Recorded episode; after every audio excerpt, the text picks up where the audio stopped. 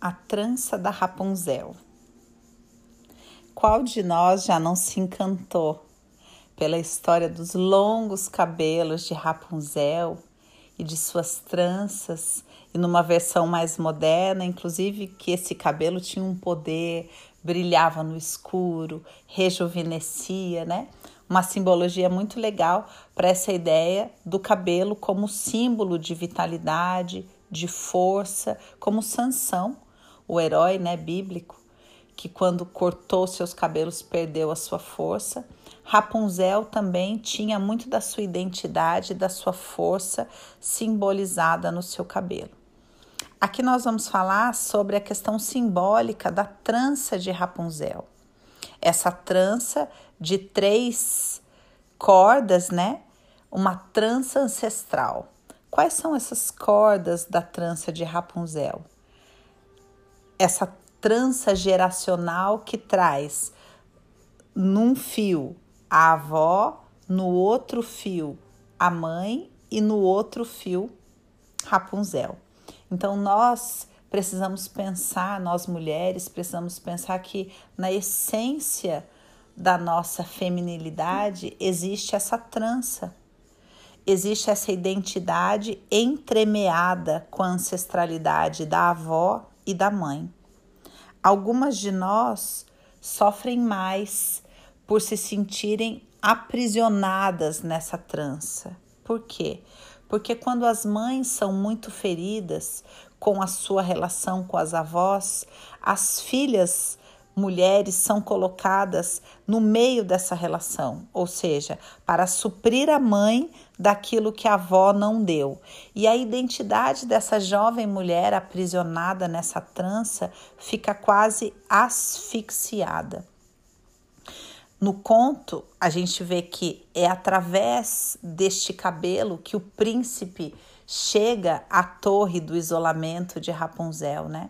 Então, muitas vezes nós precisamos compreender também que, de acordo com o nível de intensidade de problema do relacionamento com a mãe, maior e mais alta é a torre em que está aprisionada a Rapunzel, né, a nossa heroína porque, de acordo com o relacionamento com a mãe, mais essa jovem mulher se isola dos relacionamentos, duvida da, da própria habilidade de amar, espera que o outro faça um movimento em direção a ela. No conto moderno, a gente vê essa jovem cortando os cabelos para recuperar sua identidade.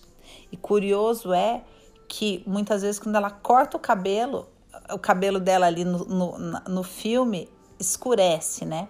Mas a, o meu comentário ia ser curioso é que muitas mulheres também em busca da própria força de individuação, de encontrar a própria identidade, cortam os cabelos, tentando ativar esse masculino para conseguir sair da torre.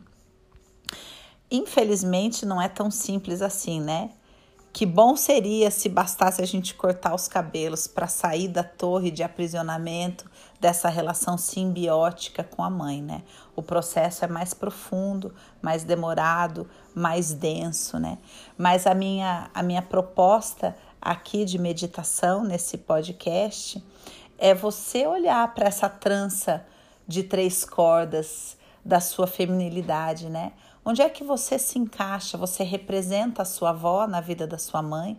Você tentou nutrir a sua mãe da falta que o amor da sua avó fez?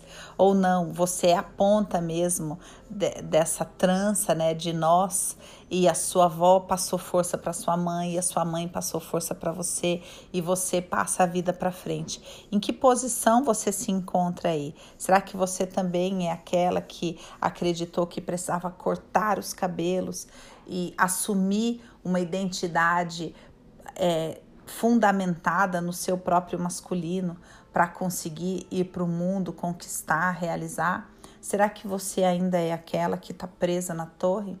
Será que você continua esperando alguém pentear seus cabelos? Será que você, para se relacionar, precisa que um homem dependa da força dos seus cabelos, né? Será que da, da relação com a sua mãe nasceu uma codependência? Quanta coisa para a gente aprender com a Rapunzel, né? Então, queria deixar essa meditação, essa pergunta. Eu sei que gera angústia quando a gente lança uma pergunta no ar, mas ela também gera amadurecimento, né? Quanto a gente cresce quando encontra as próprias respostas. Que você tenha um tempo maravilhoso penteando os cabelos da sua identidade.